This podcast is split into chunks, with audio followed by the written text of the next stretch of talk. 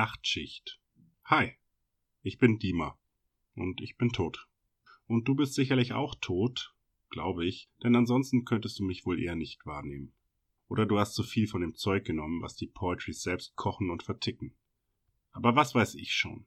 Der Priester könnte wohl mehr Auskunft geben. Wenn der endlich mal abtritt, dann frage ich ihn mal. Aber hey, wo du schon mal hier bist, spitz mal die Ohren. Ich erzähle dir jetzt mal meine verdammte Geschichte. Wer weiß, wann ich die noch mal jemand erzählen kann. Wie gesagt, ich heiße Dima. Ich wurde 1969 in der glorreichen Sowjetunion geboren, genauer in Leningrad, dem heutigen St. Petersburg. Mein Vater, Anatoli, war Hafenarbeiter. Er hat immer schwer geschuftet. Meine Mutter Sonja, eine streng gläubige Frau, war Lehrerin. Wir waren nicht reich, aber zufrieden. Meine Mutter wollte immer, dass aus mir mal mehr wird. Ich studieren soll und mal groß Karriere machen. Aber ich war eher nur mittelmäßiger Schüler. Und ihr als Lehrerin gefiel das gar nicht. Trotz allem schaffte ich meinen Abschluss, auch wenn man das Zeugnis nicht unbedingt voller Stolz an die Wand hängen würde. Interessiert hatte mich das damals nicht sonderlich, denn ich war ein Kind der Straße und scheute keinen Konflikt. Wenn die Hose mal wieder zerrissen war, die Knie aufgeschlagen und ich abends nach Hause gekommen war, riss meine Mutter die Arme hoch und stöhnte Malchik, was hast du wieder gemacht? Meine Eltern zogen mich mit der größtmöglichen Liebe groß, Subjektiv betrachtet hätte ich mir keine besseren Eltern wünschen können. In den 90ern verlor ich dann beide. Erst starb meine Mutter an Tuberkulose und kurz darauf folgte mein Vater ihr.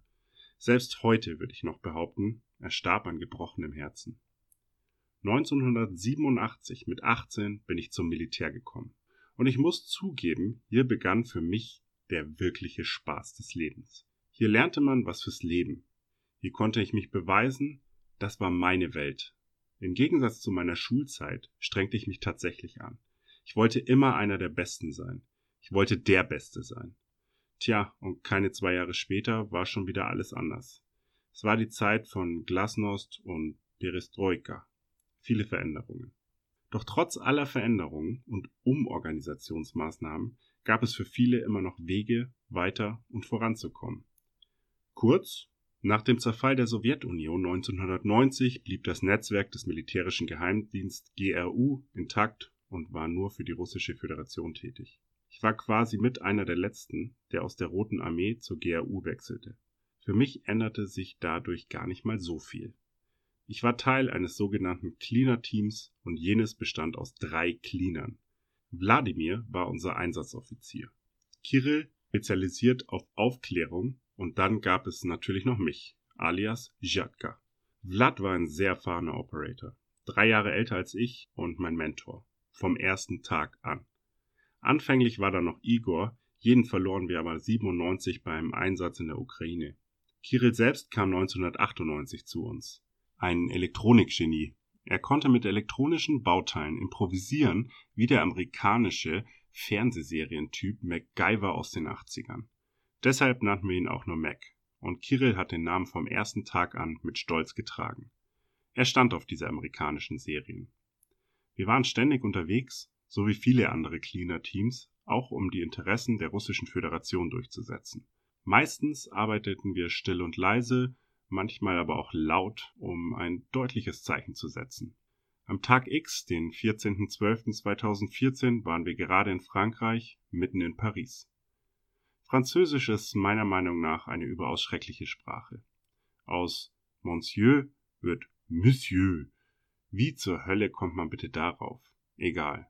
Ich musste Deutsch und Englisch während meiner Ausbildung als GAU Spesnas lernen und wählte Französisch als dritte zusätzliche Sprache. Und ich muss sagen, war eine beschissene Entscheidung. Ich habe es nie gelernt und letztlich musste ich den Kurs abbrechen. Aber um mal zum Thema zu kommen. Wir waren ursprünglich im Iran eingesetzt und waren hinter einem russischen Waffenhändler her. Unser Auftrag war die Sicherstellung einer gewissen Substanz und Liquidierung des russischen Waffenhändlers Viktor Jarotschenko. Jarotschenko machte Anfang der 90er Jahre Karriere und gehörte zum russischen Mafia, landläufig auch Diebe im Gesetz genannt, natürlich hinter vorgehaltener Hand. Im Jahr 2000 tauchte Jaroschenko das erste Mal auf unserem Radar als Waffenlieferant im Sudan auf und seitdem machte er die Konflikte in der Welt zu seinem Geschäftsmodell. Recht erfolgreich, wenn man die Luftaufnahmen seiner Villen in Kaliningrad, Moskau, Abadan, Iran und Hebron, Israel betrachtete. Auch nur eines der Häuser hätte manchen Oligarchen vor Neid erblassen lassen. Im Januar 2014 jedenfalls kam es in einem sibirischen Labor zum Verlust einer nicht gerade geringen Menge von dem verbotenen Nervengift Novichok der vierten Generation. Das Genfer Protokoll zum Chemiewaffenabkommen von 1993 verbietet zwar die Lagerung solcher Waffen und 137 Nationen unterschrieben die Abrüstungsverpflichtung, natürlich auch Russland, aber hey, Selbstverständlich haben wir nicht die komplette Vernichtung durchgeführt und gewisse Bestände lagerten in Sibirien. Wäre ja auch naiv gewesen, meiner Meinung nach. Wir waren bestimmt nicht die Einzigen, die das Zeug noch auf Lager hatten. Naja, ist jetzt auch egal. Die Ermittlung führte uns im Oktober zu Jaroschenko und einer linksextremistischen Gruppe namens Muerto de la Elites. Diese Gruppe hat sich die Destabilisierung Europas zum Ziel gesetzt. Ambitioniert, ohne Frage. Die GRU beobachtet diese Gruppe schon länger und deren Vorhaben kamen uns bis zu diesem Punkt nicht ungelegen. Ein schwaches Europa bedeutete halt auch ein starkes Russland. Bis dato hatte man sie halt gewähren lassen. Die Waffenlieferungen an Jaroschenko für diese Gruppe wären ohne Wissen der russischen Administration nicht möglich gewesen. Dies war aber streng geheim. Zu den Lieferungen gehörten AK-Sturmgewehre, Marakow-Pistolen, Handgranaten und Sprengsätze. Doch nun wendete sich das Blatt für Muerto de la Ilites durch den Besitz unseres Novichok. Russland befand sich in einer heiklen Situation, da wir den Besitz dieser Substanz permanent dementierten. Sollte die Gruppe Novichok einsetzen, wäre eine Rückverfolgbarkeit nach Russland nur eine logische Schlussfolgerung der europäischen Behörden. Etwas, was unbedingt verhindert werden musste. Wenige Tage später erhielten wir die Information, dass sich Jaroschenko in einer Villa im Iran am Rande der Stadt Abadan aufhalten würde. Unser primäres Ziel war die Sicherstellung von Novichok. Und sollten wir Jaroschenko ergreifen können, wäre das auch nicht schlecht. Würde er allerdings sterben, hätte auch keiner auf russischer Seite geweint, will ich meinen. Naja, so vermutete ich zumindest, aber dazu gleich. Unser Team sprang nachts aus einer Antonov AN-12 über den Persischen Golf ab. Um keine diplomatische Krise hervorzurufen, erfolgte dieses im HAHO-Sprung. Heißt, Schirm auf, in rund 8000 Meter Höhe und die 40 Kilometer glitten wir mit unseren Fallschirmen bis kurz vor Abadan. Unser Einsatzoffizier teilte uns nach der Landung über Satellitentelefon mit, dass wir uns drei Kilometer vor dem Zielort mit einem kleinen Aufklärungstrupp treffen sollten. Hierbei sollte es sich um iranische Widerstandskämpfer handeln, und am Treffpunkt stießen wir auf scheinbar sehr gut ausgebildete und mit westlicher Ausrüstung ausgestattete Kämpfer. Kirill und ich vermuteten direkt, dass es sich um eine im Hinterland operierende Einheit der Israelis handelte. Die Aufklärungsdaten der Widerstandskämpfer waren extrem präzise und sie hatten viel nachrichtendienstliche Informationen über sämtliche Aktivitäten von Jaroschenko. Kirill schätzte die Jungs als Mossad-Agenten oder zumindest eine Spezialeinheit mit Mossad-Informationen ein. Das Novichok wurde nicht explizit erwähnt, allerdings wirkte es so, als wenn die Israelis Kenntnis von dem Gift aus Sibirien hatten. Die Aktion oder besser der Zugriff erfolgte nachts und überraschte Jaroschenko. Wir fesselten ihn und begannen mit dem Verhör. Flats Methoden waren legendär bei der GRU. Einer der sogenannten Partisanen schaltete sich immer wieder ein in das Verhör und hinterfragte Dinge, die nicht von höchster Priorität waren. Auch seine Mitstreiter beobachteten dies mit gewissem Argwohn, allerdings hinterfragte dies niemand. Adam oder so ähnlich war sein Name und vermutlich der Ranghöchste in der Gruppe. Jaroschenko sang wie ein Kanarienvogel und erzählte uns, dass sich die Gruppe auf einen Anschlag in der Pariser Innenstadt vorbereitete. Ort und Zeit des Anschlags waren ihm nicht bekannt. Wir hatten nun zwar nicht das Novichok, aber immerhin die Informationen, welche wir benötigten. Jaroschenko war nicht mehr von Nutzen und der Diebstahl des Novichok eine inakzeptable Handlung für das stolze Russland. Ich holte ein dünnes Drahtseil aus meiner Cargotasche und legte es ihm um seinen Hals, zog mit aller Kraft so lange, bis das Leben aus seinem Körper verschwand. Jaroschenko durfte nicht überleben. Nicht nachdem er mein Land betrogen hatte. Kollateralschäden bei unseren Einsätzen sind tragisch für Hinterbliebene. Bei Jaroschenko war das anders. Er hatte Mütterchen Russland verraten, ich verachtete ihn und sein Tod war eine Genugtuung. Eigentlich ist es immer noch eine Genugtuung, daran zurückzudenken, fast schon zu spüren, wie das Leben aus diesem Arschloch wich. Naja, wie dem auch sei. Wir ließen seinen Leichnam zurück und machten uns auf den Weg über die Grenze. Abadan befindet sich direkt an der Grenze zum Irak und wird getrennt durch den Fluss Euphrat. Die Partisanen begleiteten uns bis ans Ufer auf der iranischen Seite und dann trennten sich unsere Wege. Wir durchquerten den Fluss und kurz hinter der Alpha Street wartete unser Flugzeug. Es war keine Militärmaschine, sondern ein Flugzeug, das in Bahrain registriert war und einer Scheinfirma der GRU gehörte. Wir bestiegen das Flugzeug und unser Pilot hob sofort ab, während wir umgehend unsere Informationen nach Moskau weiterleiteten. Umgehend erhielten wir den Befehl, uns sofort nach Frankreich zu verlegen. Unser Flugzeug wechselte also den Kurs Richtung Paris mit seiner Scheißsprache. Der kleine Jeb vom Typ Gulfstream G650 konnte auf einem kleinen Vorstadtflughafen landen, wo man schon auf uns wartete.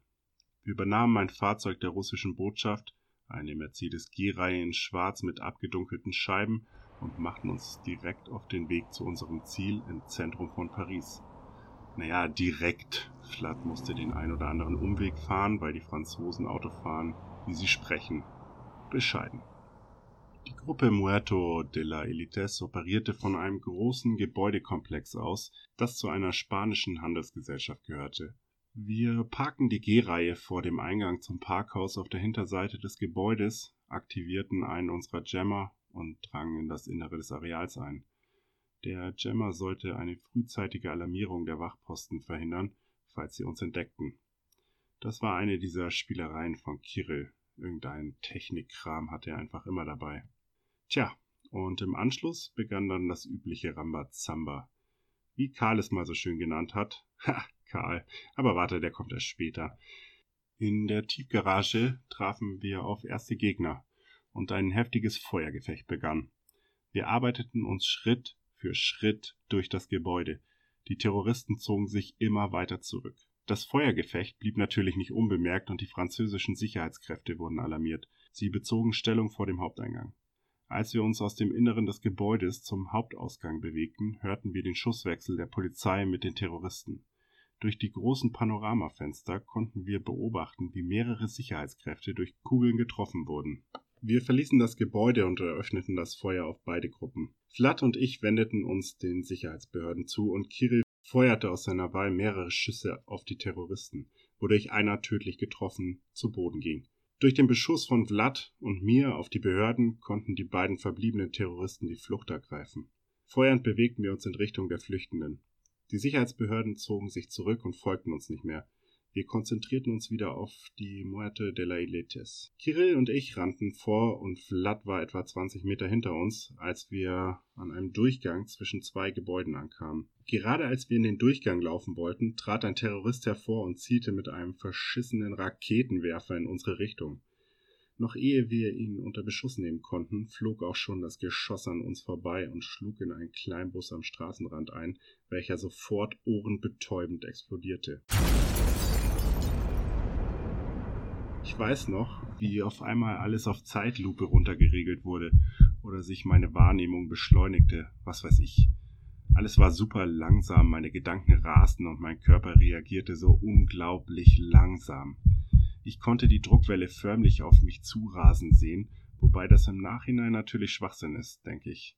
Jedenfalls zerbarst durch die Wucht der Explosion ein Straßengeländer und in besagter Zeitlupe segelte ein Rohrstück durch die Gegend, bis Flats Körper vergeblich versuchte, die Flugbahn des Rohres aufzuhalten. Als ich das sah, gefror mir das Blut in den Adern und ich zog Flat hinter eine Mauer. Jeder Depp sah sofort, dass wir nichts mehr für ihn tun konnten. Das war ein echter Scheißmoment, sag ich dir. Ich wollte ihn mitnehmen. Kirill schrie mich an, dass wir los müssten. Ich war starr vor Schock. Wir hielten uns immer für unverwundbar. So viele Einsätze zusammen und niemals erwischte es einen ernsthaft. An diesem Tag büßten wir uns den uns selbst verliehenen Superheldenstatus ein. Kirill schrie weiter rum, dass die Einsatzkräfte gleich hier auftauchen und niemand Russland mit dem Chaos hier in Verbindung bringen dürfte. Ich lief los und drehte mich noch einmal zu meinem besten Freund um. Anschließend wurde ich wieder Herr meiner Sinne und konzentrierte mich auf die Flucht. Der letzte Terrorist war uns entkommen, und nun waren sie hinter uns her. So heftig war uns noch nie etwas eskaliert, muss ich zugeben. Wir hatten uns fast wie Frischlinge verhalten, wobei das wohl etwas harsch ausgedrückt ist. Aber wir hatten uns vorführen lassen wie Frischlinge. Kirill und ich setzten uns ab und wir kontaktierten unseren Führungsoffizier im GAU-Hauptquartier. Und glaub mir, das war kein angenehmes Gespräch. Wir sollten uns trennen und im Anschluss nach Deutschland ausweichen und uns wieder im Rheingau-Taunus-Kreis in unserem Safehouse treffen. Unsere Flucht aus Paris war mehr als überhastet. Wir schmissen unsere Sturmgewehre und Schutzwesten in ein Gebüsch. Frischlinge, sage ich. Wir hatten keine Ausweise, Kreditkarten oder sonstige Erkennungsmerkmale bei uns. Wäre die Aktion erfolgreich verlaufen, hätten wir uns in die russische Botschaft begeben und wären mit neuen Pässen aus dem Land ausgereist. So hatten wir nichts außer unsere eiserne Bargeldreserve im Stiefel. Das Safehouse zu erreichen war also überlebenswichtig für uns, da dort alles lagerte, was wir benötigten. Dinge wie neue Pässe, Kreditkarten, Bargeld, Ausrüstung, Waffen und Munition. Vom Novichok habe ich nie wieder etwas gehört. Ich bin überzeugt, dass ein weiteres Cleaner-Team die Jagd aufgenommen hätte. Ja, hätte, Du weißt ja schon, dass ab hier eh alles anders kommt. Etwas außerhalb von Paris lieh ich mir einen älteren Audi. Das Fahrzeug stand am Straßenrand und war nicht auffällig. Ich fuhr 300 Kilometer an die französisch-deutsche Grenze in die Stadt Karling. Auf dem Weg dorthin wunderte ich mich, dass das Militär und die Polizei mobil machten. Ich vermied die Hauptverkehrsadern und bewegte mich auf Nebenstrecken. Anfangs dachte ich, dass es mit Paris zu tun hatte, dem war nicht so, wie du weißt. Im französischen Karling ließ ich das Auto stehen und wollte die Lage sondieren. Die Grenzübergänge waren schwer bewacht und die Zollmitarbeiter wiesen jeden, der die Grenze überqueren wollte, zurück. Ich zog mich in die ländliche Gegend zurück, um ein paar Tage abzuwarten, in der Hoffnung, dass sich die Lage wieder beruhigt. Mir war klar, dass ich die Grenze nur über die sogenannte grüne Grenze überqueren kann. Etwas außerhalb zwischen Karling und Kreuzwald fand ich einen alten, verlassenen Bauernhof. Dies sollte mein Quartier für die nächsten Wochen werden. Auf meiner Flucht aus Paris vor dem französischen Geheimdienst GSDE ließ ich alles zurück. Ich hatte nur noch meine Glock-Pistole mit einem Ersatzmagazin bei mir und wenig Bargeld. Von den paar Kröten kaufte ich mir in Kreuzwald bei einem Discounter Lebensmittel für die nächsten Wochen. Ich fiel mit meinen Einkäufen nicht auf. Es sah so aus, als wenn ganz Kreuzwald auf den Beinen war und Hamsterkäufe tätigte. Die Leute trugen selbst Schutzmasken, wie man es von den Japanern kennt, und tuschelten. Ich wollte keinen ansprechen, da ich jedoch ein Fremder war. Von mir nahm aber niemand Notiz. Die Leute waren so mit sich selbst beschäftigt, als würde gleich die Welt untergehen. Naja, tat sie ja dann auch, wusste ich halt nur nicht. Ich richtete mich einigermaßen auf dem Hof ein. Der Hof lag etwa 100 Meter von der Landstraße entfernt in einem kleinen Wald. Es war richtig idyllisch hier. Den ganzen Tag und Nacht waren Einsatzkräfte der Polizei, Feuerwehr, Sanitätsdienste und Katastrophenschutz im Einsatz. Die Sirenen verrieten es. Nachts ging ich auf eine Anhöhe, um von dort die Kleinstadt Karling zu beobachten. Keine Menschenseele war auf der Straße, es glich einer Geisterstadt, nur beleuchtet. Ob die Behörden eine Ausgangssperre verhängt haben? Weiß ich nicht, aber es schien so zu sein. Alle Einfallstraßen waren mittlerweile durch militärische Checkpoints gesichert, wie wohl überall damals. Damals, als die Welt sich noch krampfhaft an Ordnung geklammert hatte. Ich hatte damals keine Informationen, ich verfügte weder über Radio noch Fernsehen. Morgen werde ich mir ein batteriebetriebenes Radio besorgen, sage ich zu mir. Ich zog mich zurück und ging schlafen. Am nächsten Morgen durchstöberte ich den Schuppen des Hofes. Hier fand ich ein altes Autoradio, richtig nostalgisch mit Drehknöpfen für die Lautstärke und Sendereinstellung. Einige Kabel waren auch vorhanden und so baute ich mir eine Antenne und ein Anschluss für die Stromversorgung. Fehlte nur noch die Batterie. Da ich über kein Geld mehr verfügte, wartete ich, bis es dunkel wurde und machte mich auf den Weg in eine Vorstadtsiedlung von Kreuzberg. Aus einem der vielen geparkten Fahrzeuge entwendete ich eine Autobatterie. Zurück auf dem Hof verkabelte ich das Radio mit der Batterie und schaltete es ein. Und auf jedem Radiosender liefen Sondersendungen zum mysteriösen Ausbruch einer Krankheit. Diese Krankheit verläuft in der Regel tödlich und die Leute sollen in ihren Häusern bleiben. Die Regierung hat alles im Griff und bald wird es überstanden sein. Der übliche Schwachsinn halt. Ich fragte mich, was dies bedeutete. Wie du wohl auch damals. Bevor die Kontrollen noch intensiver werden würden, beschloss ich, meine Vorräte zu packen und über die grüne Grenze nach Deutschland zu gehen. Ich musste schnellstens nach Ransel im Rheingau. In unserem Safehouse wollte ich Kontakt mit dem Hauptquartier der GAU aufnehmen und gucken, wie es nun weitergeht. Die Überquerung der Grenze war am Ende dann doch einfach. Ich ging durch den Naturwald Weinbrunn, die zehn Kilometer bis nach Differten. Der Katastrophenschutz machte mobil und jetzt wurde mir klar, dass ich mein Ziel nur auf Nebenstrecken und Feldwegen erreichen konnte. Hierzu benötigte ich einen Fahrbahnuntersatz, kein Auto, ein Motorrad, am besten eine leichte Enduro. Vor Differten entdeckte ich eine kleine Tankstelle mit dahinterliegendem Wohnhaus. Der Tankstellenbetreiber wohnte anscheinend dort. Die Tankstelle war geschlossen, war ja nur ein Kuhkaff. Während es dämmerte und mir langsam der Hintern abfror, beobachtete ich in dem Einfamilienhaus vom Gartenzaun aus, wie sich zwei Personen unterhielten, wohl ein Ehepaar. Ich beschloss, in das Wohnhaus einzudringen und mir zu nehmen, was ich brauchte. Ich klingelte also einfach und die Frau öffnete die Tür. Blitzschnell packte ich sie am Arm, riss sie zu mir rüber und legte meinen Arm zu einem Würgegriff um ihren Hals. In der rechten Hand meine Glock, ging ich rein, schloss die Haustür mit dem Fuß und betrat mit der Frau vor mir das Wohnzimmer. Als ich durch die Wohnzimmertür trat, erstarrte der potenzielle Ehemann. Mit aufgerissenen Augen schaute er mich an und stammelte irgendwas von Mach, was machen Sie hier? Tun, tun Sie meiner Frau nichts. Ich sagte ihm, er solle sich setzen und den Mund halten. Also setzte er sich. Einfach und effektiv. Ich ging zum Fenster und zog die Vorhänge zu, so dass niemand beobachten konnte, und dann riss ich kurzerhand die Kordel einer Gardine heraus. Ich fesselte die Frau an den Arm und fragte den Mann, ob er Klebeband hätte. Natürlich hatte er Klebeband im Haus. Er zeigte auf eine Schublade im Wohnzimmerschrank und nahm eine Rolle schwarzes, etwa fünf Zentimeter breites Klebeband heraus. Er gab es mir, und dies wickelte ich zur Verstärkung um die Arme der Frau und klebte mehrere Streifen über ihren Mund. Der Mann fragte leise, was ich denn eigentlich wolle. Ich antwortete nur, dass er mir den Schlüssel für die Tankstelle geben möchte, worauf er mir stumm einen ganzen Schlüsselbund gab. Die Hoffnung auf Überleben lässt Menschen oft willenlos gehorchen. Eine Erfahrung, die ich recht oft gemacht hatte. Ich wies dem Mann eine Position auf dem Teppich zu und fesselte ihn ähnlich wie seine Frau. Anschließend half ich beiden auf die Beine und forderte sie auf, in den Keller zu gehen. Ich folgte ihnen mit meiner gezogenen Waffe. Beide saßen im Heizungskeller vor mir. Die Frau schaute mich mit ihren großen braunen Augen an. Sie schien zu ahnen, was passieren würde. Blitzschnell schlug ich mit meinem Pistolenboden gegen ihren Kopf und sie sackte sofort zusammen. Der Mann fing an zu zappeln. Dieses beendete ich auf die gleiche Weise. Ich habe noch nie Zeugen hinterlassen. Wobei ich in Retrospektive sagen muss, dass diese Entscheidung wirklich nicht nötig gewesen war. Wem hätten sie was sagen sollen? Der zusammenbrechenden Regierung? Nach meinem Ableben habe ich kurz mit ihnen geschwatzt.